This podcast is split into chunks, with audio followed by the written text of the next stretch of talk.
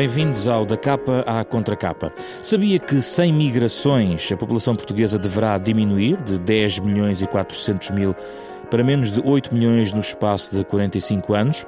E que para manter a nossa população nos níveis atuais é preciso que todos os anos entrem em Portugal mais 47 mil pessoas por ano do que aquelas que saem nesse período? Ora, hoje no Da Capa à Contracapa falamos de migrações do seu impacto na economia, na demografia, na segurança social. Todos conhecemos alguém que um dia teve que deixar a sua terra natal, afinal, este é um país eh, de uh, imigrantes. Ora, eh, é um país também conhecido por bem acolher quem vem de fora, são pessoas em movimento por diversas razões, aqui são recebidas, nem sempre serão tão bem recebidas noutras fronteiras que eles procuram, mas nós portugueses, até que ponto precisamos deles? É o ponto de partida para esta conversa em torno de um estudo lançado esta semana pela Fundação Francisco Manuel dos Santos, chama-se Migrações de Substituição e Sustentabilidade Demográfica, são nossos convidados um dos coordenadores do estudo, João Peixoto, doutorado em Sociologia Económica das Organizações, professor catedrático e investigador do Instituto Superior de Economia e Gestão da Universidade de Lisboa. Maria Teresa Garcia, professora auxiliar do ISEG, investigadora, especialista em questões ligadas à segurança social, é exatamente uma das autoras do capítulo deste estudo eh, dedicado ao impacto das migrações de substituição no sistema de pensões de velhice. E Vítor Scária, economista, professor auxiliar do ISEG, investigador, um dos autores eh, do capítulo sobre o impacto na economia portuguesa das imigrações de substituição. Manda a transparência que diga que está aqui como investigador e não como assessor económico de nenhum primeiro-ministro. Uh, e este é o ponto de partida para este programa, da capa à contra capa, uma parceria, programa da Renascença em parceria com a Fundação Francisco Manuel dos Santos, com o genérico original do Mário Lajinha, que estamos a ouvir. Olhamos sempre ao sábado às nove e meia da manhã e sempre em podcast em rr.sap.pt para a sociedade, a economia, a cultura, o ambiente, o país e o mundo.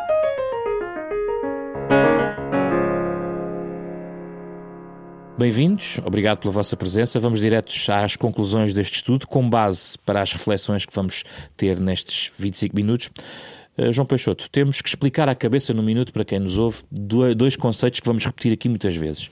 Vamos começar por migrações de substituição. O que é que são migrações de substituição?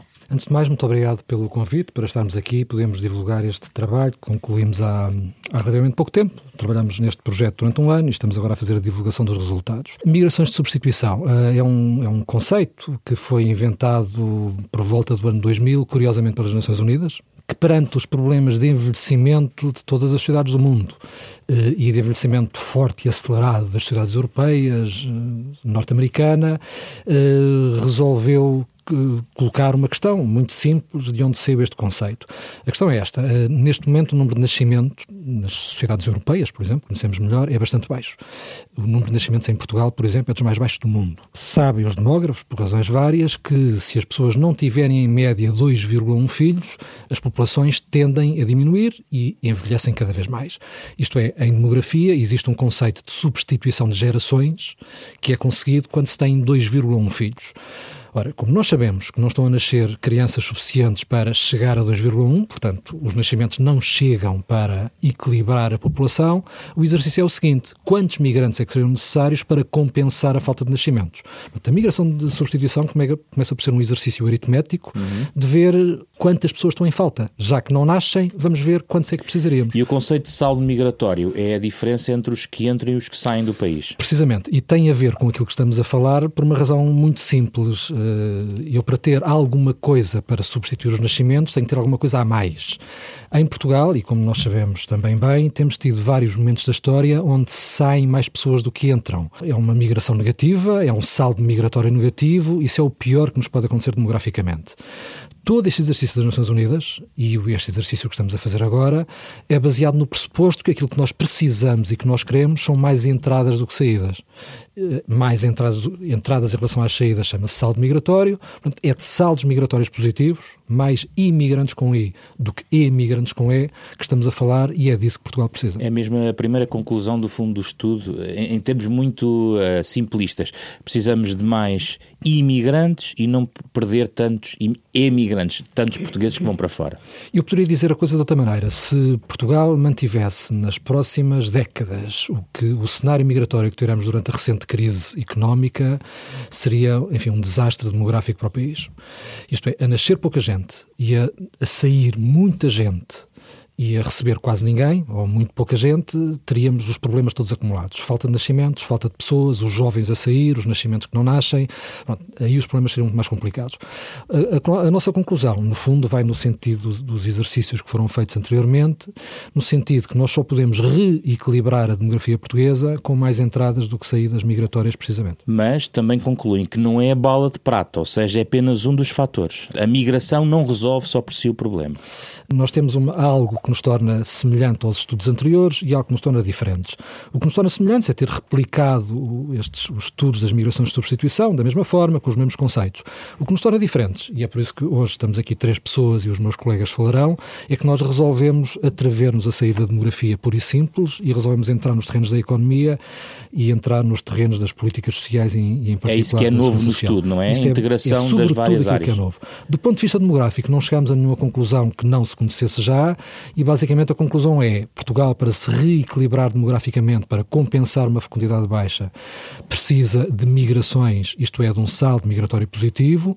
Agora, o número de migrantes que seria necessário seria tão grande sobretudo para combater a falta de população ativa no futuro e para combater um nível demasiado elevado de envelhecimento no futuro, a falta de o número de migrantes seria tão alto que não é apenas pela vertente das políticas relacionadas com migrações que se poderão resolver alguns dos desafios da sociedade portuguesa. E é mesmo impossível se quisermos eh, esse objetivo de travar o envelhecimento. Aí um envelhecimento não é um mal, um envelhecimento é uma coisa boa. Envelhecimento significa que quase todos nós hoje vivemos muitos anos das nossas vidas, cada vez com mais qualidade de vida, cada vez com mais saúde. É o melhor que a civilização nos trouxe, é um envelhecimento, neste sentido de sermos. vivemos todos até muito tarde. Isto é uma coisa boa. Agora, um envelhecimento muito, um ritmo de envelhecimento muito acelerado traz desafios que têm que ser resolvidos. Porque nós baseamos muitos dos nossos modelos sociais em sociedades com, por exemplo, com um índice de sustentabilidade potencial muito elevados. O que é que é o índice de sustentabilidade potencial? Muito simples simplesmente é o número de adultos em relação ao número de idosos. Neste momento, por exemplo, em Portugal, temos cerca de 3 adultos para cada idoso. Nos anos 60, não tenho o valor de memória, mas seriam 5 ou 6 adultos para cada idoso. No futuro, provavelmente serão 2 ou 1 um adulto para cada idoso, o que subverte completamente uh, a nossa pirâmide de idades, o nosso mecanismo de segurança social e também os nossos jantares de Natal. Porque nós estamos todos habituados a ter nas nossas mesas muitas crianças hum. e o futuro não vai ser assim. Então, Scária, vamos olhar para os cenários económicos e a questão económica e gostava de introduzir a questão do emprego. Depreende da leitura dos quadros uma grande necessidade de um influxo de trabalhadores com uma formação superior e essa é mesmo uma urgência face a outras qualificações. Sim, é verdade. Nós, neste exercício, como dizia o, João Peixoto, um, uma das coisas que quisemos passar foi para além da mera projeção demográfica e tentar confrontar o que eram os resultados da aplicação dos modelos demográficos utilizados na, na, na ciência para projetar populações, para confrontar isso com o que serão os cenários tendenciais. Portanto, não há aqui nenhuma previsão subjacente a este exercício, mas que são cenários possíveis de evolução das necessidades de recursos humanos se a economia se comportar, comportar de determinada maneira. Deixa-me só fazer um Sim. parênteses, porque o ouvinte eh, muitas vezes tem pensado, bom, as previsões vão falhando, não é? E é curioso que no vosso próprio estudo, em vários pontos, nas conclusões, em vários capítulos, sublinham que há aqui algumas fragilidades próprias do exercício de projetar, não é? Sim. Isso é reconhecido pelos investigadores. Sim, nós nem sequer, eh, verdadeiramente, não estamos, não estamos a fazer um exercício de projeção. Hum. Nós estamos a, a fazer um exercício que na literatura se diz muitas vezes, se isto acontecer, então o que é que é necessário ou o que é que resulta deste acontecimento. E quais foram os cenários básicos? Nós construímos na prática três cenários económicos da evolução da economia baseados dois deles na auscultação de um grupo de especialistas, de acordo com o método Delphi, em que perguntámos às pessoas o que é que esperam que aconteça um conjunto de variáveis, Uh, portanto, fazendo essa pergunta às pessoas, quer para o agregado, para o conjunto da economia, quer para quais os setores e as regiões em que vai haver evoluções diferenciadas face ao que é uma evolução prevista, e construímos com base nisso dois cenários. Um cenário que nós designamos, que é o cenário alto, portanto, são aquelas pessoas que consideram que há a possibilidade da economia ter um determinado crescimento mais, uh, melhor do que temos tido no passado mais recente, mas que atenção, uh, vou chegar lá, não é muito diferente do, do, do que é o cenário histórico que é curioso, porque às vezes as pessoas não têm noção disso.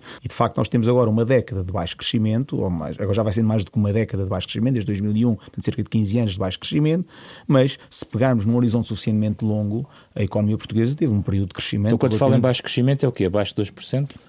O cenário de baixo crescimento não cresce 0,5% em termos reais por ano. E o alto? O alto cresce 2,5% por ano, em média, daqui até 2060. O histórico? O histórico, que resultou de aplicar o que aconteceu em Portugal desde 1977 que é o período em que temos contas nacionais mais estabilizadas Sim. e que na prática corresponde também a um horizonte para trás, mais ou menos semelhante ao horizonte que estamos aí para a frente. Portanto, são cerca de 40 anos em cada caso, a economia 2,2%. 2,2%. Estamos mais perto do alto o histórico é mais perto do alto do que do baixo. Mas aí é interessante, porque em vários pontos também do estudo mostram que, as, que em determinados pontos, eh, algumas das metas ou alguns dos, dos números projetados uh, não estão muito longe do que aconteceu, por exemplo, no início da, da, da década de 2000, sim, digamos sim. assim, na transição do século, não é? Do ponto de vista uh, quer das migrações, quer do próprio crescimento económico. Em relação, em relação aqui não era tanto ao crescimento, mas é mais em relação ao emprego. Portanto, hum. O exercício que foi feito foi, se a economia crescer numa determinada maneira, de acordo com estes três cenários construídos desta forma. Portanto, auscultação, alto e baixo, histórico, projeção da tendência que se verificou no passado, fazendo o mesmo exercício para a produtividade,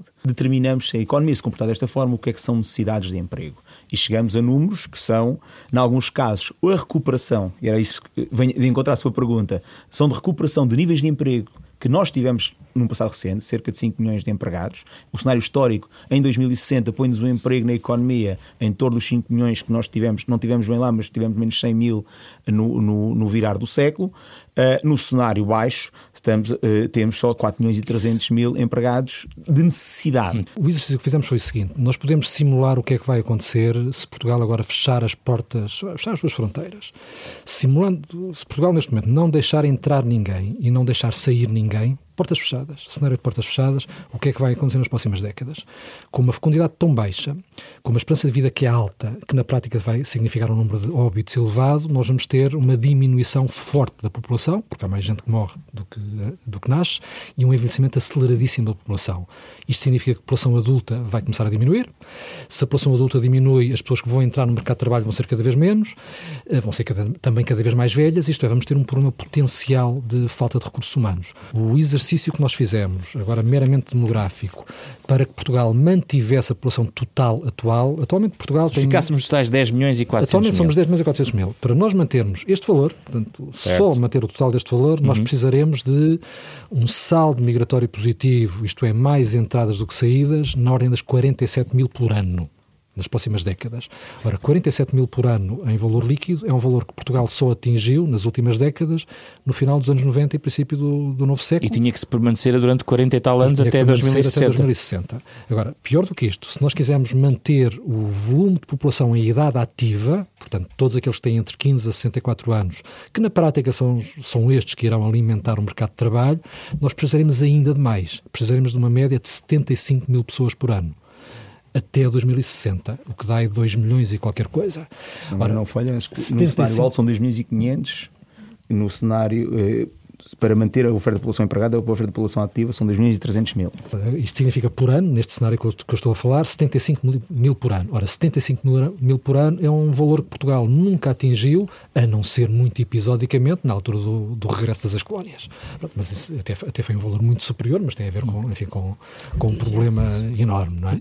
Garcia, não é por migrações que o problema se vai resolver. Que, que impacto é que isto tem no sistema de segurança social? Eu devo dizer que uh, o facto de termos diversos colaboradores na feitura do livro e do, deste estudo não significa que haja unanimidade, digamos assim, nas opiniões cada um. Uh, de facto, a grande mais-valia do, do estudo é precisamente a ligação que se faz da demografia com as questões económicas e também com as questões que têm a ver com a segurança social. De facto, as questões da segurança social colocam-se numa fase em que as economias já atingiram um, um diverso, um, um determinado nível de desenvolvimento que não se colocariam uh, há um século atrás, nem aqui nem noutra uh, economia uh, ocidental onde emergiram, digamos assim, os sistemas de segurança social. Qual é o impacto no sistema de segurança social? O estudo é muito muito uh, circunscrito ao sistema de pensões de velhice. É o que abrange mais uh, portugueses, no fundo? Exatamente. Ou fazer uma escolha? Exatamente. Até atendendo à dimensão do estudo, nós não podíamos ir, digamos, a todas as questões relacionadas com o sistema de segurança social, que neste momento considera diversos subsistemas, nomeadamente aquele que é o chamado não contributivo, uh, genericamente falando, a ação social, se quisermos assim dizer. Tendo a imigração, conseguimos de alguma forma atenuar, digamos assim, uh, a situação de déficit desse subsistema. Trava, mas não resolve o problema. Não, não é? resolve o porque problema. é um mix de soluções, não é Exatamente. isso? Exatamente. E um mix de incertezas, porque inclusivamente a, a partir dos 65 anos há cada vez mais gente a trabalhar. Exatamente. E considerar a idade ativa até 65 anos pode ser complicado fazer projeções, não é? Sim. Uh, quer dizer, 65 anos foi, até há bem pouco tempo, a idade legal da forma. E, aliás, é, é, uma idade que nunca foi atingida em termos efetivos.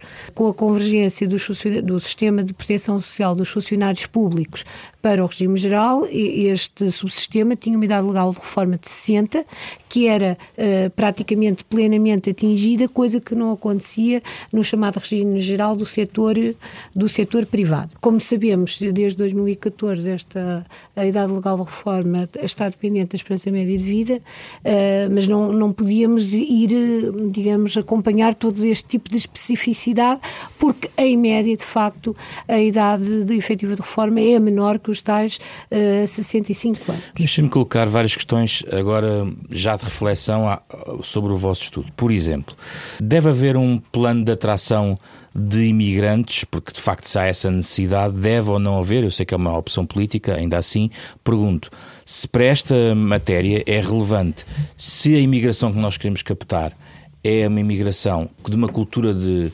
natalidade diferente da outra, ou seja, é indiferente trazer eh, imigrantes holandeses ou cabo-verdianos ou de outras culturas? Vou dar este exemplo. Há pouco falou, e numa das suas perguntas, do, do, da necessidade de um mix de soluções. Hum.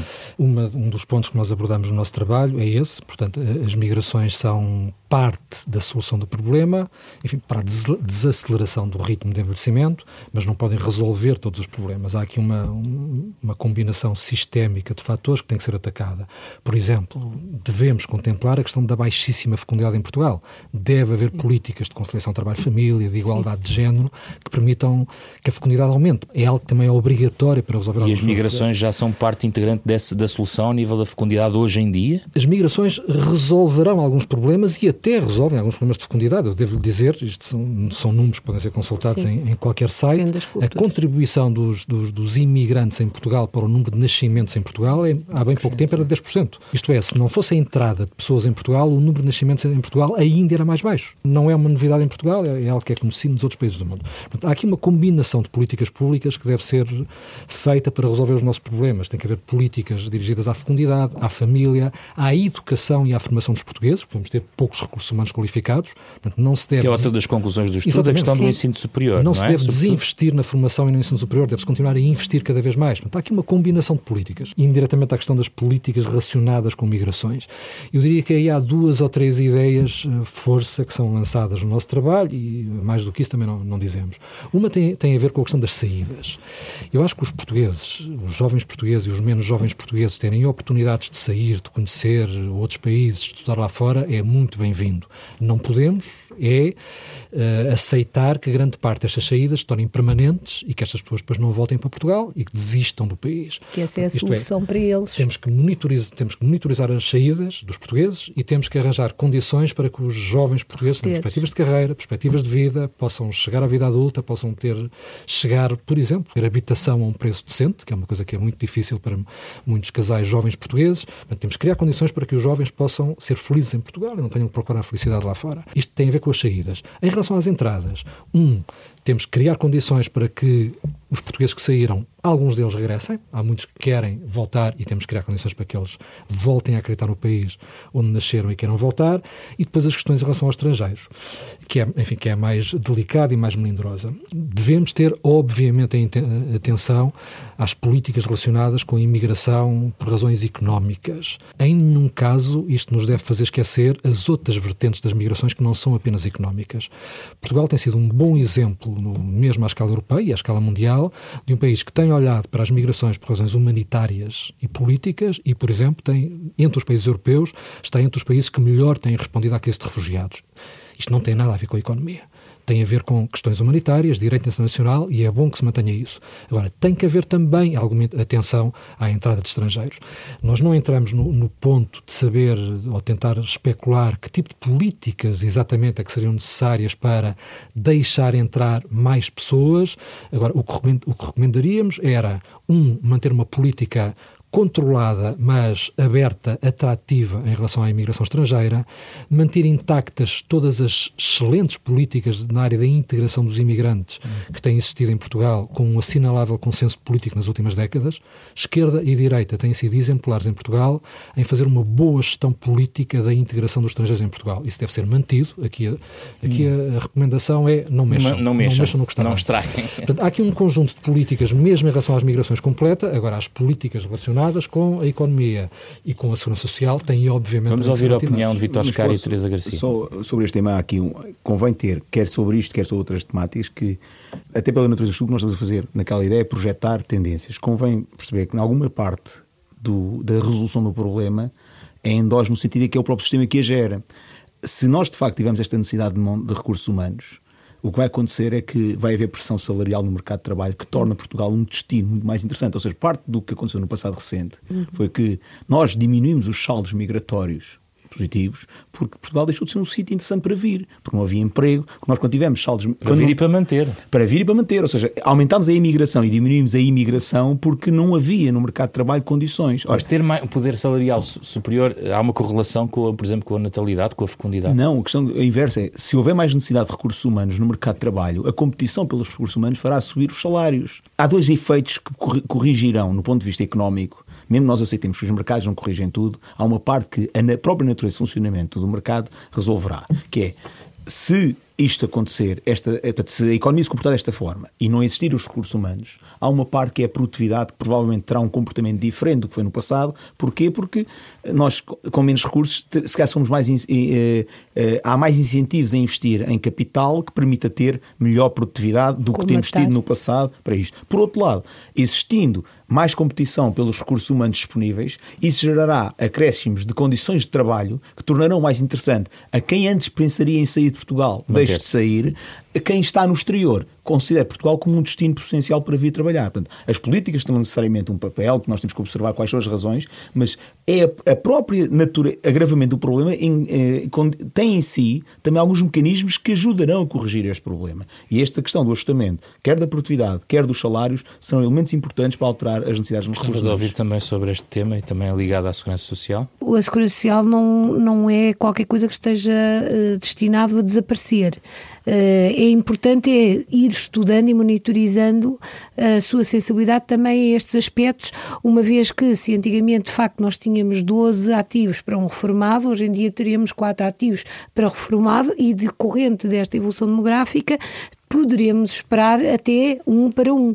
a ideia aqui será não encontrar, digamos assim, uma resposta definitiva, mas de facto ver a sensibilidade do sistema de segurança social a um fator que lhe é muito sensível, que é de facto a relação entre população ativa e população uh, reformada. Isto não significa também que a população reformada esteja destinada a ser reformada mais tarde, hum. não é?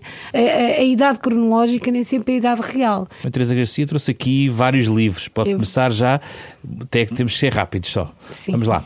Olha, eu comecei por trazer este livro que é O Caminho para o Caráter, do David Brooks, que foi até uh, número um uh, nas vendas do New York Times, uh, precisamente porque nos um, dá aqui testemunho de vivências de várias pessoas importantíssimas para a construção do Estado Social.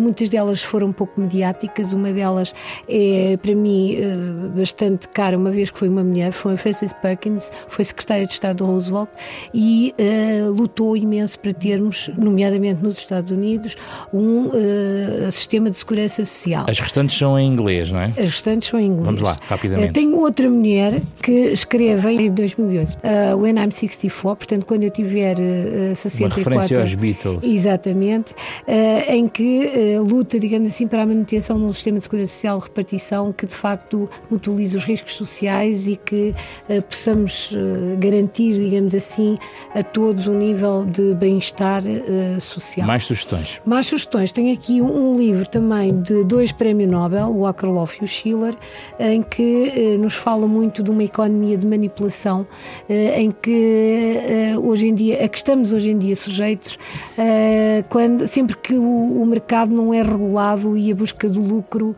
é o objetivo sem quaisquer outras preocupações. Chama-se Fishing for Fools, mas é com PH, atenção.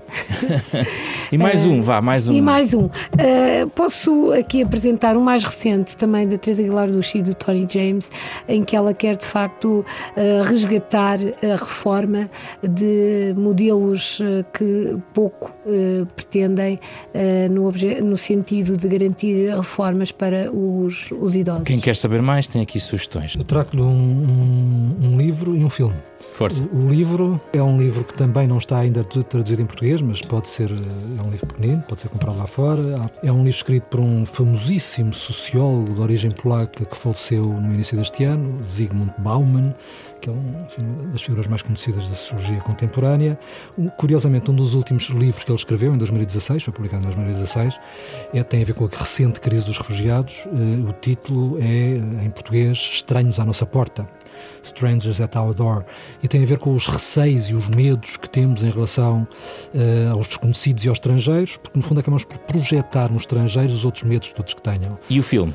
O filme é um filme que tem menos de 10 anos, que chama-se Welcome, Bem-vindo, eh, em português, de um realizador francês sobre a história de um jovem iraquiano que sonha chegar ao Reino Unido para ir ter com a sua namorada e tem imensos problemas, acaba por querer aprender a nadar para atravessar o canal da Machanado.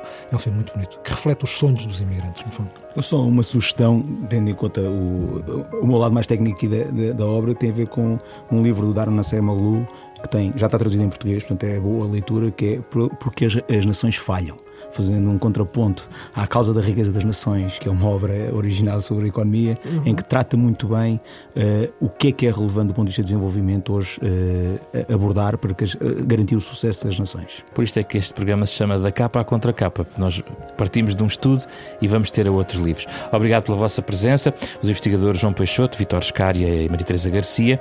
Partimos então à procura de outros temas que marcam a vida dos portugueses. Para a semana vamos analisar a justiça em Portugal, esse tema que continua com lugar reservado no debate público português. Da capa à contracapa, programa da Renascença, em parceria com a Fundação Francisco Manuel dos Santos, esta semana com José Pedro Frazão, Carlos Vermelho, André Peralta e Ana Marta Domingues, para ouvir sempre às nove e meia da manhã de sábado, a qualquer momento em rr.sap.pt em podcast. Despedimos-nos até para a semana.